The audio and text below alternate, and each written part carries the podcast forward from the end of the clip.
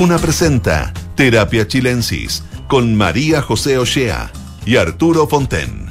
Auspicio de Sonda, líder en transformación digital. Duna, sonidos de tu mundo.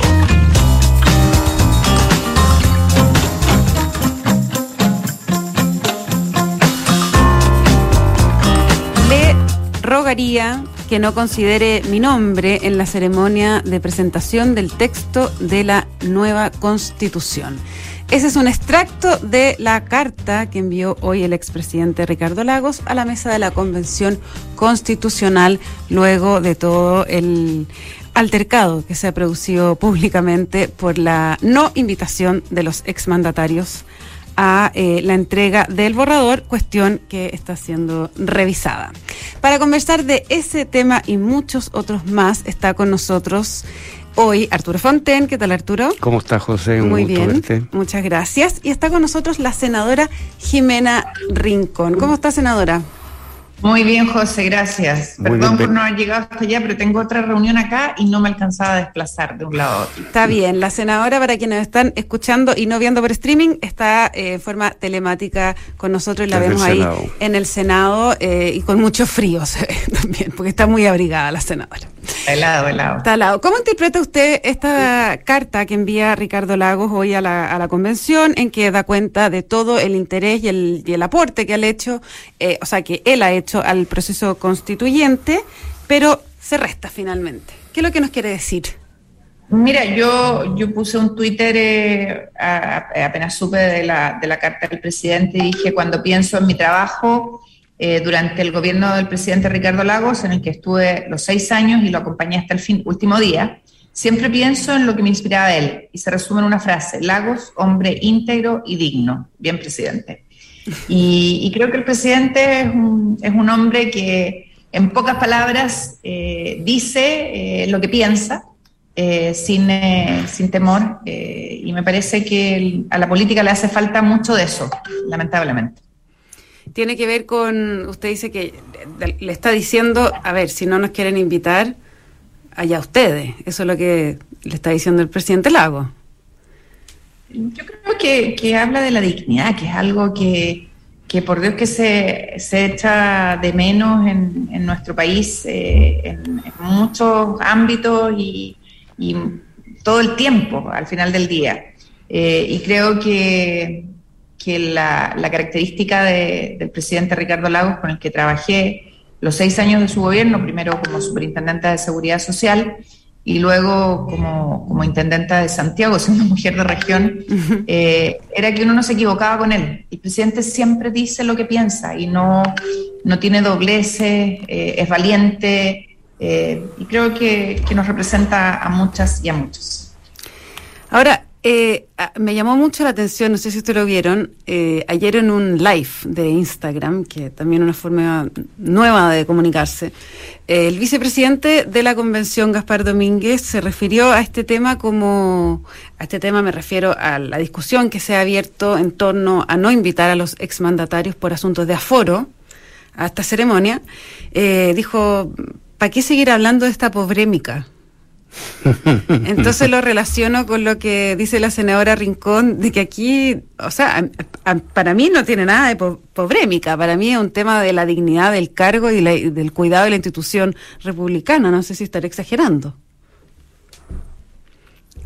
Pero, pero eso es algo que hemos visto durante todo este, este proceso. Yo creo que lamentablemente se ha, se ha perdido eh, mucho eh, de, lo que, de lo que significa la democracia, cuidar las instituciones, tener respeto por las instituciones.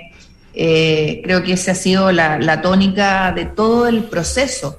Y a mí me da mucha pena porque eh, yo creo que tenemos que tener una nueva constitución, soy una convencida de eso. Eh, pero eso no significa que tengamos cualquier constitución. Mm. tenemos que tener una buena, tenemos que tener una que nos una, eh, una que nos inspire, una que nos represente a todas y a todos. Yo leía y compartía con un, con un gran amigo estos días, eh, español, eh, lo que fue el proceso del 78 de la, constituyente española. que tuvo además características bien, bien particulares para la época. De hecho, participaron mujeres, no en paridad, pero participaron mujeres. Y, en esa oportunidad, cuando se plebiscita el texto que trabaja la constituyente, eh, participa el 92% de la ciudadanía y de ese 92% el 98% la respalda. Mm. Eh, y mi pregunta es, eh, ¿ustedes creen sinceramente que eso va a ser lo que va a pasar en Chile? Sí, probablemente va a votar mucha gente porque es un plebiscito obligatorio, pero ¿va a tener ese nivel de respaldo? Y yo creo que, lamentablemente no, que, que, hoy día, y lo conversaba hoy día en la tarde con, con un profesor, de la Escuela de Derecho de la Chile, mi, casa matriz, eh, lamentablemente, como nunca, hemos vuelto a eh, tener un estado de división que se coló en las familias. Hoy día las familias están teniendo enfrentamientos por eh, la discusión del apruebo o el rechazo. Eh, y eso obviamente es muy preocupante porque va polarizando el país. Ahora, senadora, le voy a pedir que desconecte su WhatsApp web porque no suena. Voy hacerlo de inmediato para que no. no suena porque alguien va a chocar quizás cuando le suene el. Senadora, la, la, carta de hoy del expresidente Lagos eh, tiene algo que ver con la posibilidad de que él llegara a rechazar.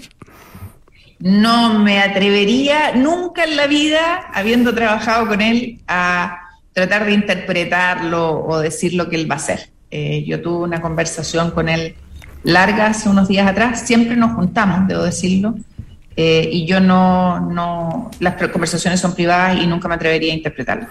Ahora, una pregunta concreta, ¿puedo hacerle una pregunta súper específica sobre la convención? Por ejemplo, para saber un poco su posición, para ir viendo su posición, que es muy conocida, pero para llevarlo un poco a algunos detalles. Por ejemplo, em, eh, de la Comisión de Armonización emergió, ¿no cierto?, el texto que se va a votar en el Pleno. Y hay esta cláusula, y me gustaría saber si usted la votaría a favor o en contra.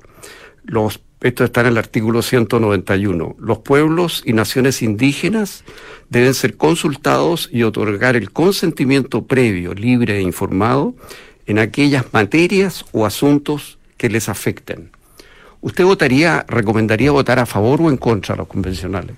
De esta norma? Nosotros tenemos una norma en la actual constitución que está en el artículo quinto, Arturo, tú la debes conocer, que recoge, ¿no es cierto?, nuestra obligación de respetar los tratados internacionales, cuando estos han sido ratificados y por lo tanto forman parte de nuestra legislación positiva. Y, yo he echado muchas veces de menos que eso ocurra eh, en distintas instancias, sobre todo eh, hasta hace poco en materia de niñez. Eh, pero respecto de este tema, nosotros estamos obligados por el convenio de la OIT 169. que nos obliga a, consultar, ¿no es cierto?, y hacer consulta indígena en todas aquellas materias que les puedan afectar. y ese ha sido un proceso lamentablemente muy complejo, muy difícil. Eh, por lo tanto, eh, creo que se marca dentro de lo que son obligaciones internacionales que nosotros hoy día debiéramos cumplir y respetar. Sí, pero este artículo va más allá, como dijo la, convencional eh, Bárbara Sepúlveda, porque es exige otorgar el consentimiento que más allá de, la consulta. indígena. No es solo la consulta. Va más allá. No, voy a, digo, hoy día tenemos una norma que nos obliga en materia internacional la consulta. para hacer consulta eh, creo que ese es el rango internacional eh, aceptado por todos los países en el mundo que han suscrito el convenio 169 eh, y a mí me gustaría que obviamente ese, ese rango constitucional se aplicara en nuestro país en, los casos que corresponda. No me voy a pronunciar aún hasta el 4 de julio que termina el trabajo formal la convención de cuál va a ser mi voto. Sí, pero respecto a este artículo concreto, su opinión es... Eh, es, que creo que hoy día está suficientemente regulado eh, con la norma que hoy día nosotros reconocemos. o sea que sería innecesario y en ese sentido usted no estaría a favor de aprobarlo, o entiendo mal. Es que no quiero responderte porque si te respondo te voy a decir cómo voy a votar. ¿A tanta importancia le da le da usted, senadora, a este artículo? Como para ser decisivo respecto del apruebo o el rechazo a ver, yo le doy importancia a todos los artículos de la convención. Yo creo que, y esa es una discusión que hemos tenido con muchos amigos, con muchos expertos, con no solo con, académicos, eh, sino que también de la política. Eh, yo creo que eh, la convención entrega un trabajo que se plebiscita y uno tiene que pronunciarse sobre ese trabajo, no sobre la constitución que tenemos, no sobre lo que queremos, no sobre lo que nos gustaría, no, sobre ese trabajo. Y ese trabajo es un todo. Y uno tiene que poner encima de la balanza qué es lo que nos pasa con ese texto. Eh, y ahí viene un tema que es bien duro, Arturo, porque mi pregunta es cuántos se van a leer el texto. ¿Cuántos van a participar en ejercicios de reflexión en torno al texto? Eh, porque hay muchos que me dicen, no, me dicen yo eh, voy a votar a prueba porque, porque quiero otra constitución. Ya le digo yo, pero ¿estudiaste el texto? No, si no me lo voy a leer. U otros me dicen al revés, no, yo no voy a aprobar porque no quiero que se cambie nada de lo que hay. Eh, y uno dice, pucha, difícil participar así en este ejercicio que es tan serio. Ahora que tenemos por deber eh, que estudiar y que saber lo que vamos a votar.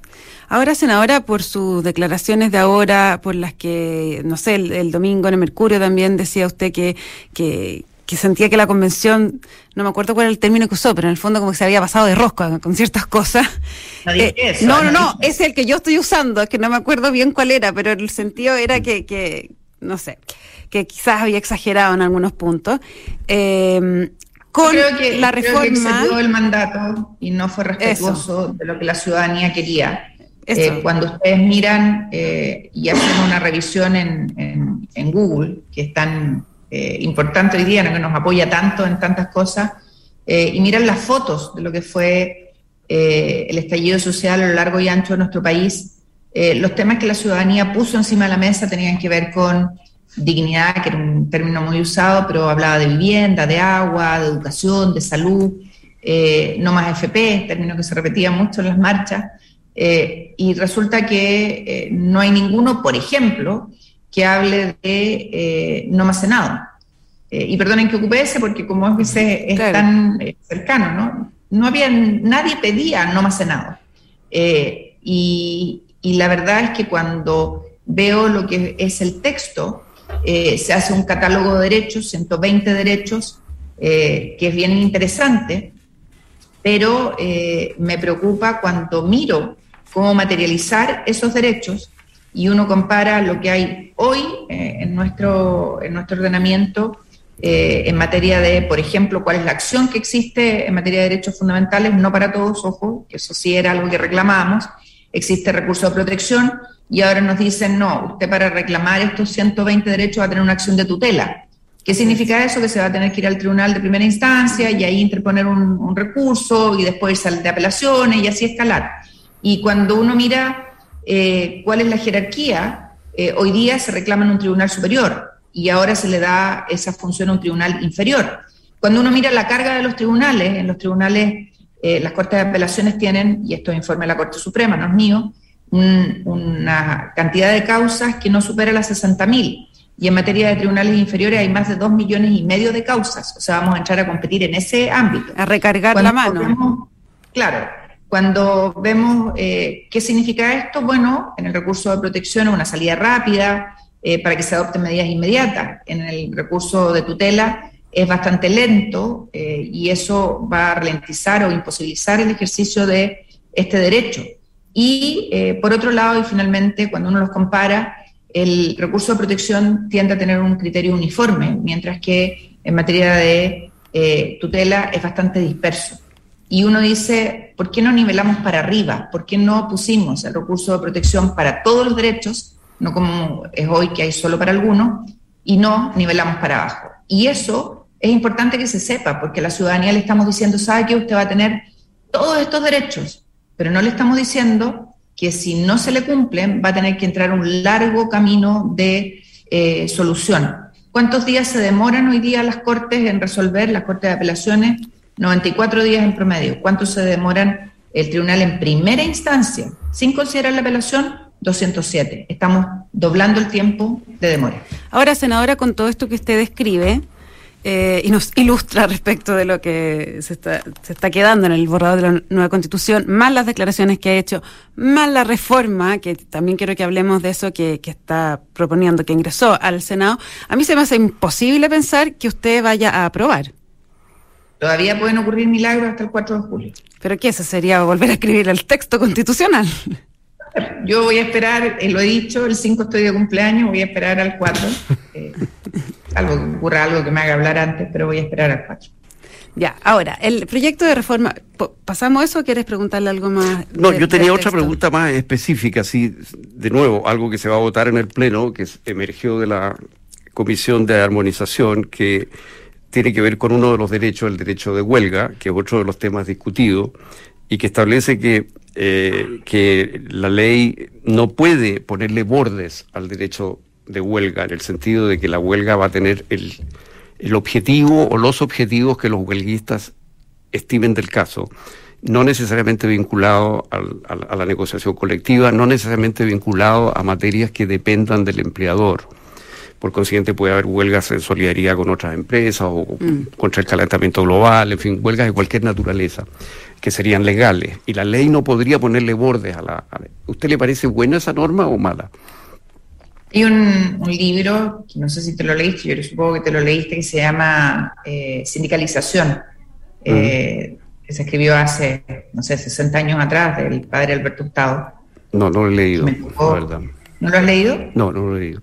A mí me tocó comentarlo hace un tiempo atrás eh, como ministra del Trabajo.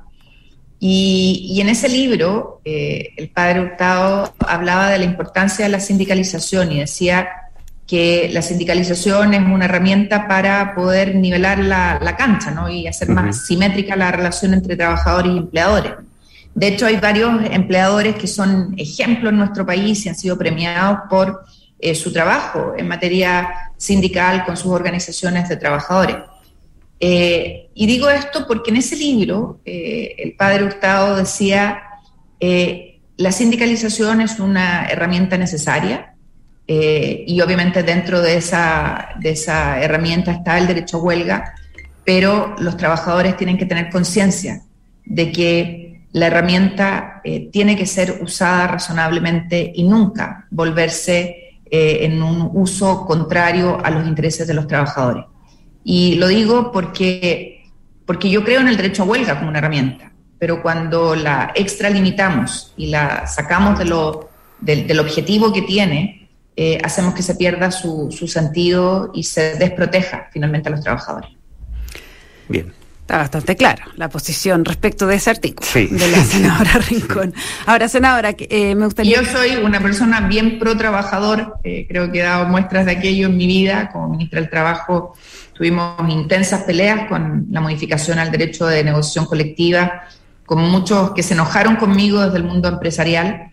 y bueno, avanzamos en algo que, que probablemente no es perfecto, eh, pero que fue eh, ir mejorando eh, el tema de la negociación colectiva y el ámbito donde podía aplicarse, con bordes, porque obviamente hay que, hay que tener bordes para todos los lados.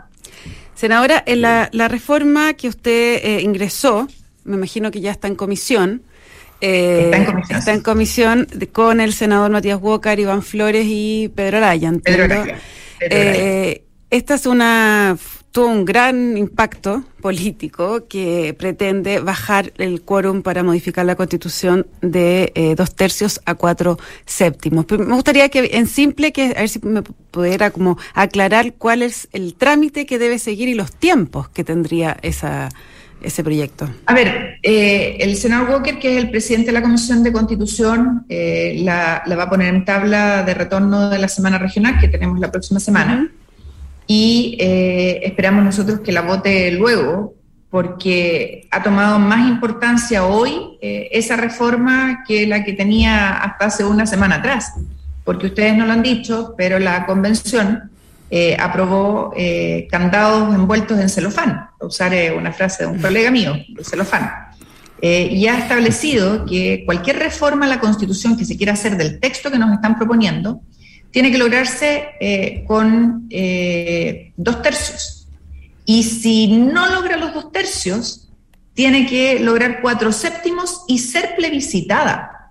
O sea, los que dicen que la actual norma que nos rige, y no vamos a entrar a la discusión, ¿no es cierto?, si es la de Pinochet o es la de Lago con todos sus ministros, dentro de los cuales está Isaguirre, Yasna Proboste y otros tantos, eh, si logramos modificarla, y yo creo que lo vamos a lograr, a cuatro séptimos, tendría muchos menos candados que la que nos quiere imponer eh, el eh, constituyente Barraza, Atria y otros más en eh, el texto.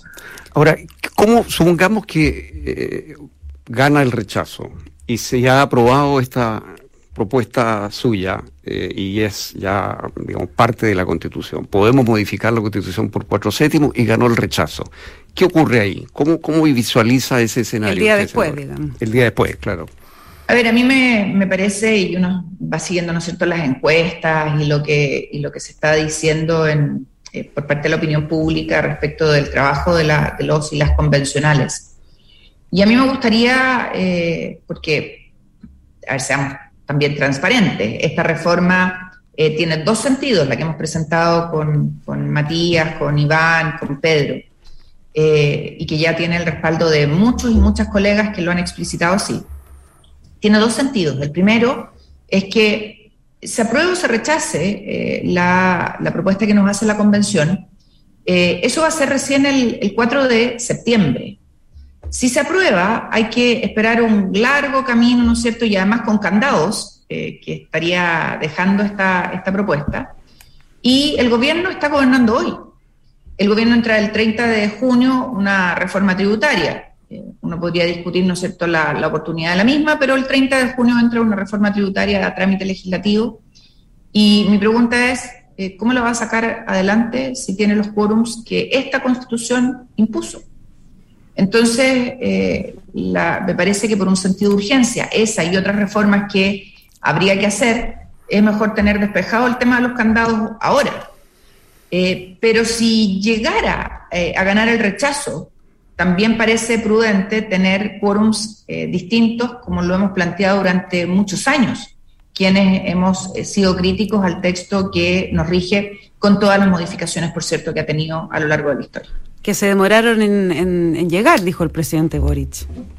Se demoraron en llegar, pero hay que recordar que no por falta de intentos, porque intentos había habido muchos. Uno fue el 2005 del senador eh, Saldívar y el senador eh, Moreno, Rafael Moreno y Adolfo Saldívar, y fracasó en el intento.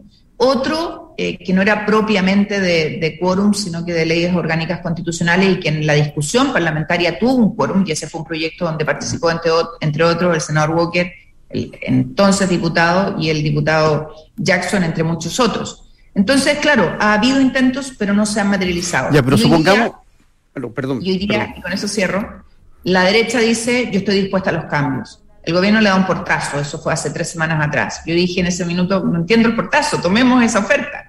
No pasó nada, vino la declaración del ministro Jackson que dijo, con esta constitución no puedo hacer el programa de gobierno, y ahí nosotros dijimos, ¿saben qué? Avancemos con la reforma. pero, también le dio un portazo.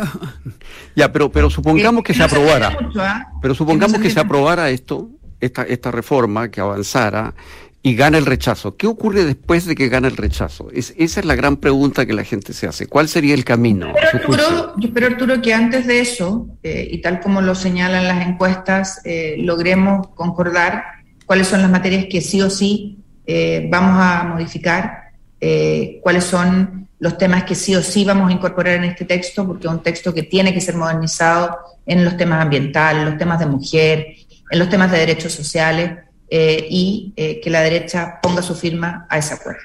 Y eso significa, en el fondo, hacer una constitución en el Congreso.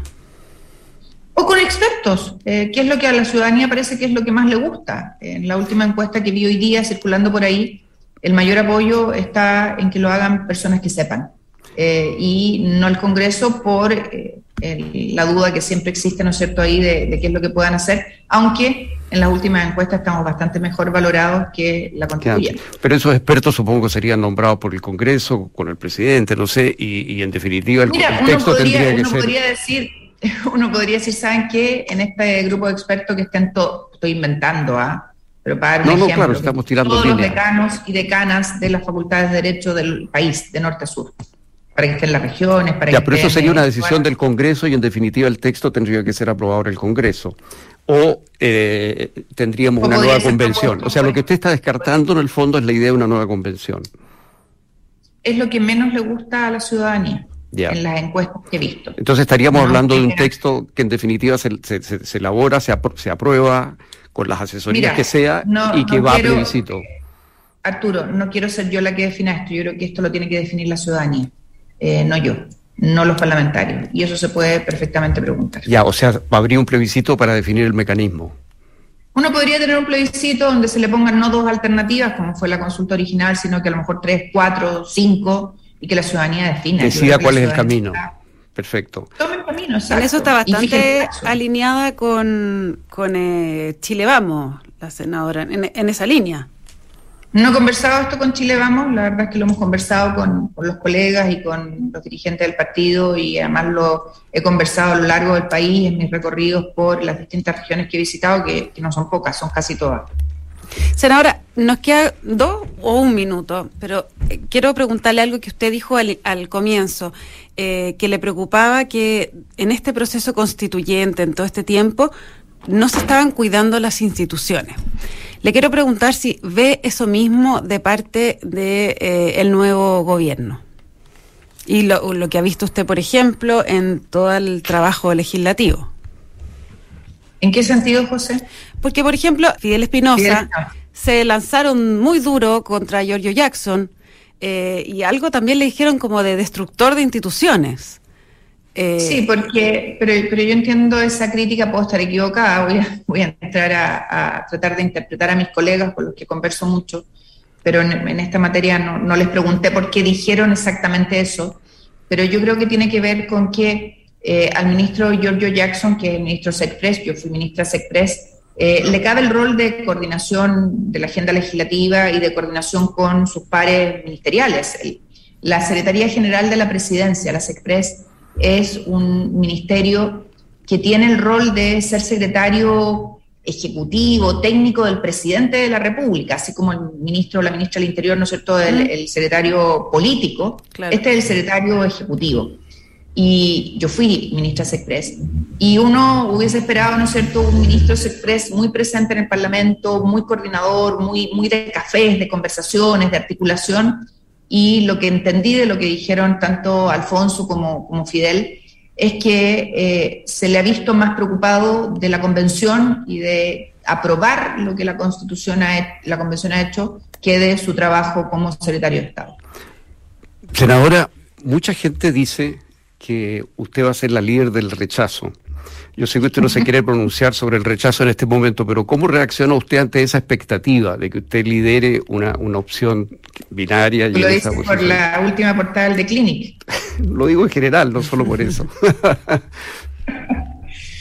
no, yo, yo soy una, senadora, senadora de región, mujer de región, eh, que he trabajado toda mi vida en política, eh, que lo he hecho bien, lo he hecho mal, con aciertos, con luces y sombras eh, y que lo único que puedo decir, José y Arturo, es que yo soy de las que dice lo que piensa siempre. Eh, y, y, en este minuto lo único que puedo decirles es que voy a esperar eh, conocer el texto final del, del trabajo de la, de la convención.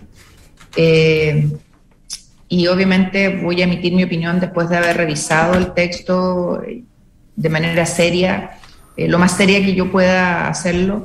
Eh, y voy a decir lo que pienso, eh, sin, sin, cálculo. Y esto no se trata de que no puedo votar a prueba con los comunistas o no puedo votar rechazo con los republicanos. No se trata de cómo pensamos en el país, cuál es el país que queremos y cómo nos cuidamos entre todos. Senadora Jimena Rincón, muchísimas gracias por haber estado con nosotros en esta sesión de terapia chilena. Gracias, muchas gracias José. Muchas gracias Arturo. les, cuento, eh, les cuento que la transformación digital de tu negocio nunca estuvo en mejores manos. En Sonda trabajan para que disfrutes tu vida innovando y desarrollando soluciones tecnológicas que mejoran y agilizan tus operaciones. Conócelos hoy, Sonda Make It Easy. No se vayan, Arturo, porque a continuación viene información privilegiada al cierre y luego sintonía crónica epitafios junto a Bárbara Espejo y Rodrigo Santa María. Que tengan todos y todas una muy buena noche y nos encontramos